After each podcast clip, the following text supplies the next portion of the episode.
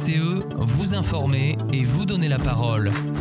Bonjour Chaville, il est 8h et vous êtes sur Radio VCE. Aujourd'hui autour de la table Monique Couteau qui va nous parler du dernier conseil municipal. Oui, 31 délibérations pour ce conseil qui traitait du budget, sachant que c'est toujours un conseil long. Celui-ci a duré 5 heures. Nous avions choisi de ne pas poser de questions pour ne pas l'allonger. Suivi de Jean-Aubert Dufaux, tu vas nous parler de la SNCF et plus particulièrement des talus peut-être, des Oui, végétalisations. Des, des grands travaux. Alors euh, oui, la SNCF, elle s'est engagée d'ici 2025 à maîtriser la végétation sans nuire à la biodiversité. Donc euh, nous allons voir que ce n'est pas si simple euh, qu'il n'y paraît et que la rentabilité économique prime une fois de plus. Et on terminera l'émission avec Alain de Frémont, tu vas nous parler d'un film qui est sorti récemment au cinéma, un film de Jeanne Herry. Oui, c'est le film de Jeanne Herry qui avait réalisé il y a quelques années Pupille, qui traitait de l'adoption sous X. Et euh, là, elle nous emmène dans un autre dispositif assez bluffant, la justice restaurative. Tout de suite, Monique Couteau dans la chronique politique.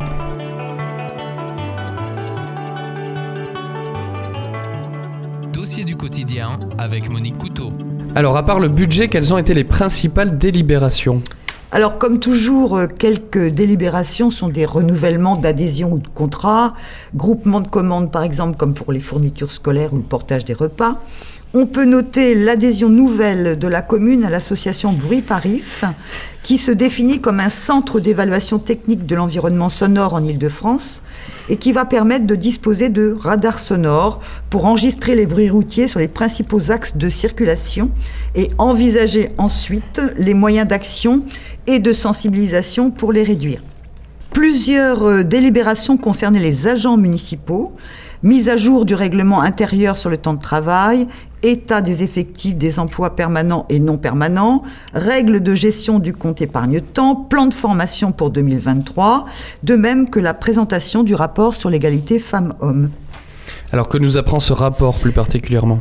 Ce rapport donne une série d'informations concernant les employés communaux, comme la répartition en effectifs. À Chaville, 72% des agences sont des femmes, par exemple, ou la part des femmes dans les différentes filières.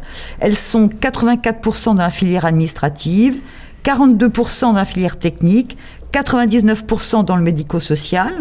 Il compare aussi la répartition des effectifs femmes-hommes dans les trois catégories ABC de la fonction publique territoriale, les écarts de salaire, les emplois à temps partiel. Par exemple, à Chaville, sur les 338 agents, 3 hommes sont à temps partiel, ce qui représente 0,9%, et 16 femmes le sont, ce qui représente 4,73%. Plus largement, ce rapport présente le bilan des activités menées dans la commune sur la question des inégalités, de la non-discrimination ou des violences conjugales. Parmi les délibérations, y en a-t-il qui ont suscité un débat, un vote euh, contre? Oui, euh, par exemple, la modification du contrat avec Engie pour le réseau de chaleur de la ville, dans la mesure où nous avions été euh, alertés par le syndic des créneaux sur le fait que la nouvelle méthode de calcul de la puissance souscrite allait renchérir le coût supporté par la copropriété à cause d'une surpuissance par rapport aux besoins. Les deux groupes d'opposition ont donc voté contre. Euh, nous nous sommes abstenus sur quelques délibérations, comme celle de l'augmentation de 5% des tarifs municipaux, euh, en expliquant que dans le contexte actuel d'inflation et compte tenu des hausses passées, ce n'était pas une nécessité, vu que la majorité soulignait que les familles chavilloises seraient peu impactées par cette augmentation. Et qu'il faut savoir que dans le département 92, les prix sont 13,3% plus élevés que la moyenne nationale. C'est le deuxième département le plus cher de France. Et le budget alors Alors le gros morceau, le budget euh, s'établit à 47,12 millions d'euros, dont 37,06 en fonctionnement et 10,05 en investissement. Euh, je rappelle que chaque, chaque section doit être équilibrée en dépenses et en recettes. Les dépenses en fonctionnement augmentent de 13,56% par rapport à 2022 parce qu'elles intègrent une hausse du coût de l'énergie avec une multiplication par 3,5 par rapport à l'an dernier. Et les recettes augmentent de 7% par l'augmentation de l'impôt foncier fixé nationalement à 7,1%. Pour l'investissement, une diminution des dépenses de 24,84%, car beaucoup moins de travaux cette année. C'est une année consacrée aux études. Les travaux seront pour les années 2024 et 2025. Le budget prévoit donc le fonctionnement des services publics via les dépenses de personnel, les fournitures, etc. et décomposé en cinq grands thèmes comme par exemple éducation, jeunesse, loisirs et sport ou famille, action sociale, santé. Il prévoit aussi les subventions aux associations. Ce serait très fastidieux de faire ici le détail de ce rapport de 23 pages. Il est public, vous pouvez le consulter.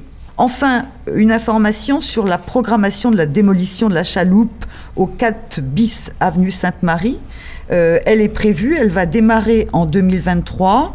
La chaloupe sera reconstruite dans les deux années suivantes sur la même superficie, 575 mètres carrés et 352 mètres de jardin.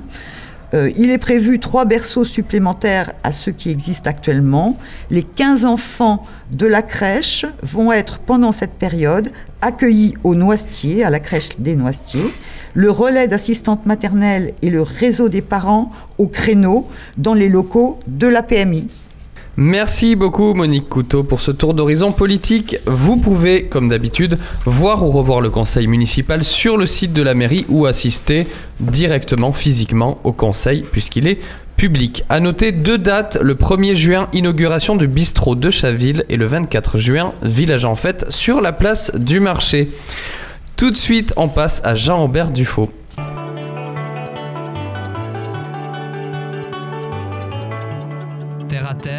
Avec Jean-Aubert Dufaux. Les grands travaux devenus récurrents et quasi perpétuels à la SNCF perturbent nos déplacements, mais a priori il y aurait aussi un impact sur la biodiversité.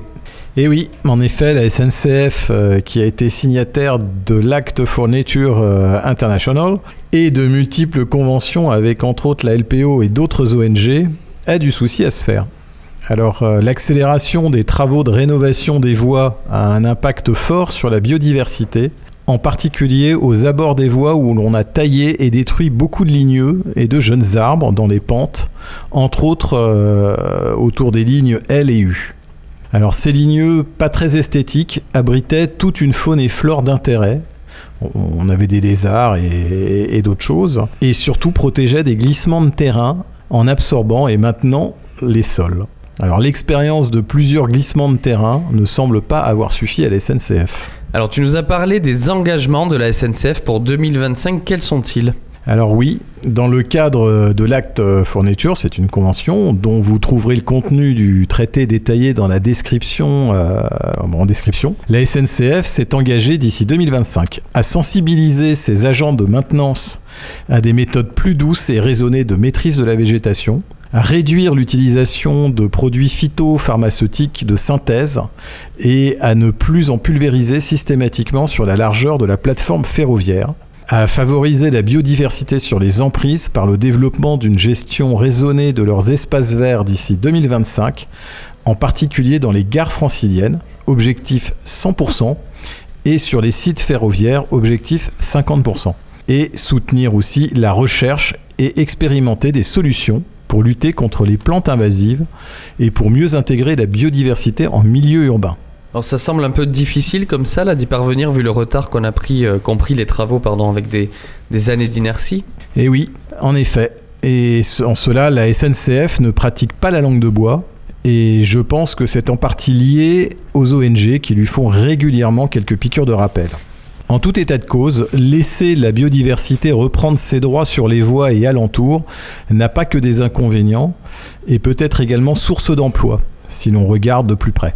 L'investissement nécessaire à la surveillance et l'entretien des voies à venir passera par davantage d'agents en entretien et des espaces naturels ainsi que de l'ingénierie dédiée à l'observation des espèces.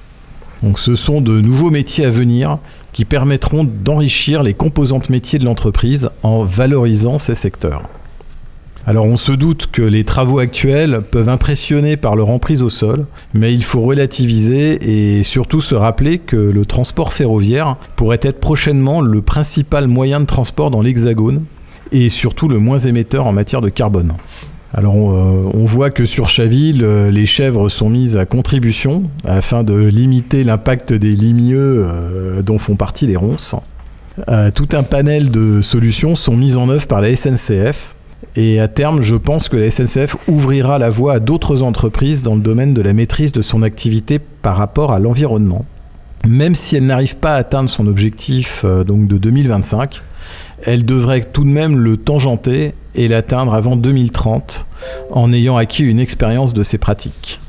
Merci beaucoup Jean-Aubert Dufaux. On passe tout de suite la parole à Alain de Frémont qui va nous parler euh, d'un film de Jeannery.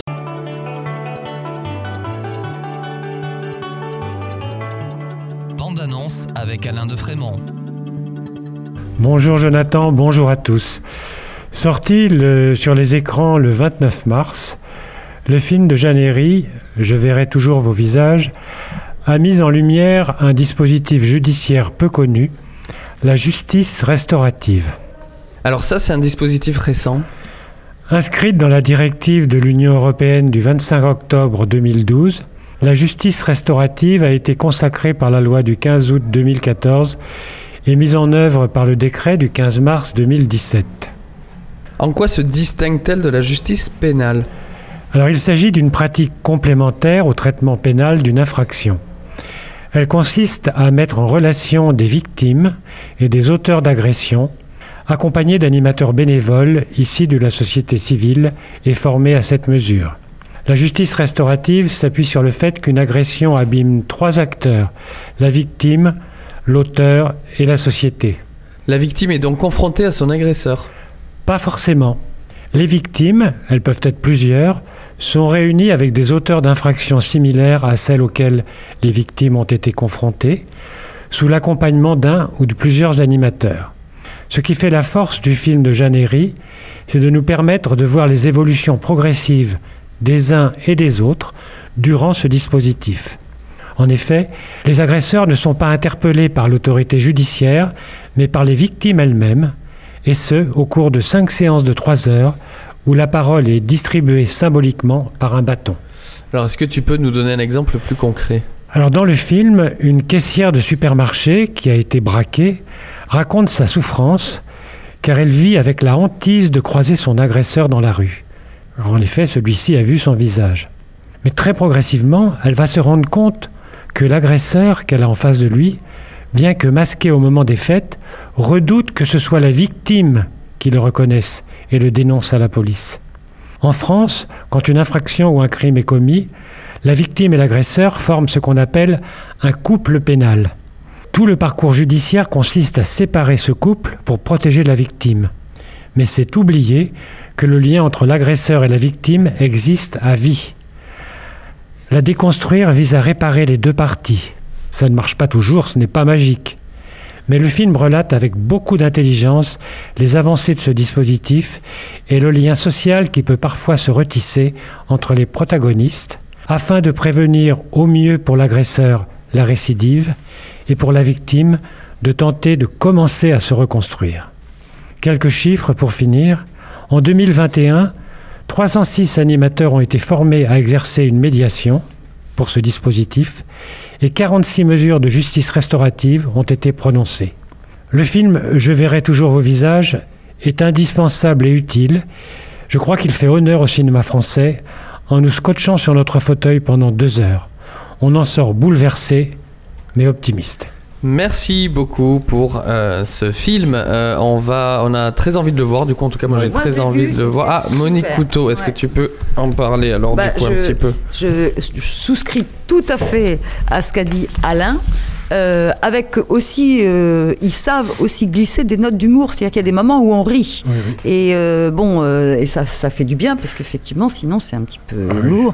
Mais il y a, il y a vraiment des échanges euh, entre les victimes et les agresseurs qui sont vraiment euh, euh, savoureux, quoi, vraiment. hein. Donc, et puis on les voit évoluer Ce aussi. sont des scénarios euh, tirés d'histoires vraies ou bon, j'imagine que c'est Bah, très là, non, C'est- inspiré. Elle a, elle a- elle- elle s'est- Jeannery s'est nourrie beaucoup d'exemples et elle a construit elle-même le scénario, les dialogues, la réalisation. Donc pour moi, c'est une grande réalisatrice. Oui, elle s'est appuyée sur. euh, tu sais si elle s'est appuyée sur quelque chose en particulier euh, de- Parce que ce- le scénario a l'air extrêmement alléchant. Ouais. enfin, euh, et bon, j'ai très envie d'aller le voir, donc je pense que je. Mais elle, elle a- elle a beaucoup travaillé sur ce. euh, complètement par hasard d'ailleurs, après avoir fait euh, le film Pupille, Mhm. elle voulait s'a- s'attaquer à un autre sujet de la société et puis elle est tombée par hasard sur ce concept de justice restaurative. Elle a travaillé dessus pendant plusieurs mois. Elle s'est enrichie, elle a rencontré les autorités pénales, les autorités judiciaires. Elle a travaillé avec des animateurs qui, qui, qui avaient encadré ce dispositif et elle a construit son scénario et ses dialogues là-dessus. Et c'est vraiment extrêmement puissant.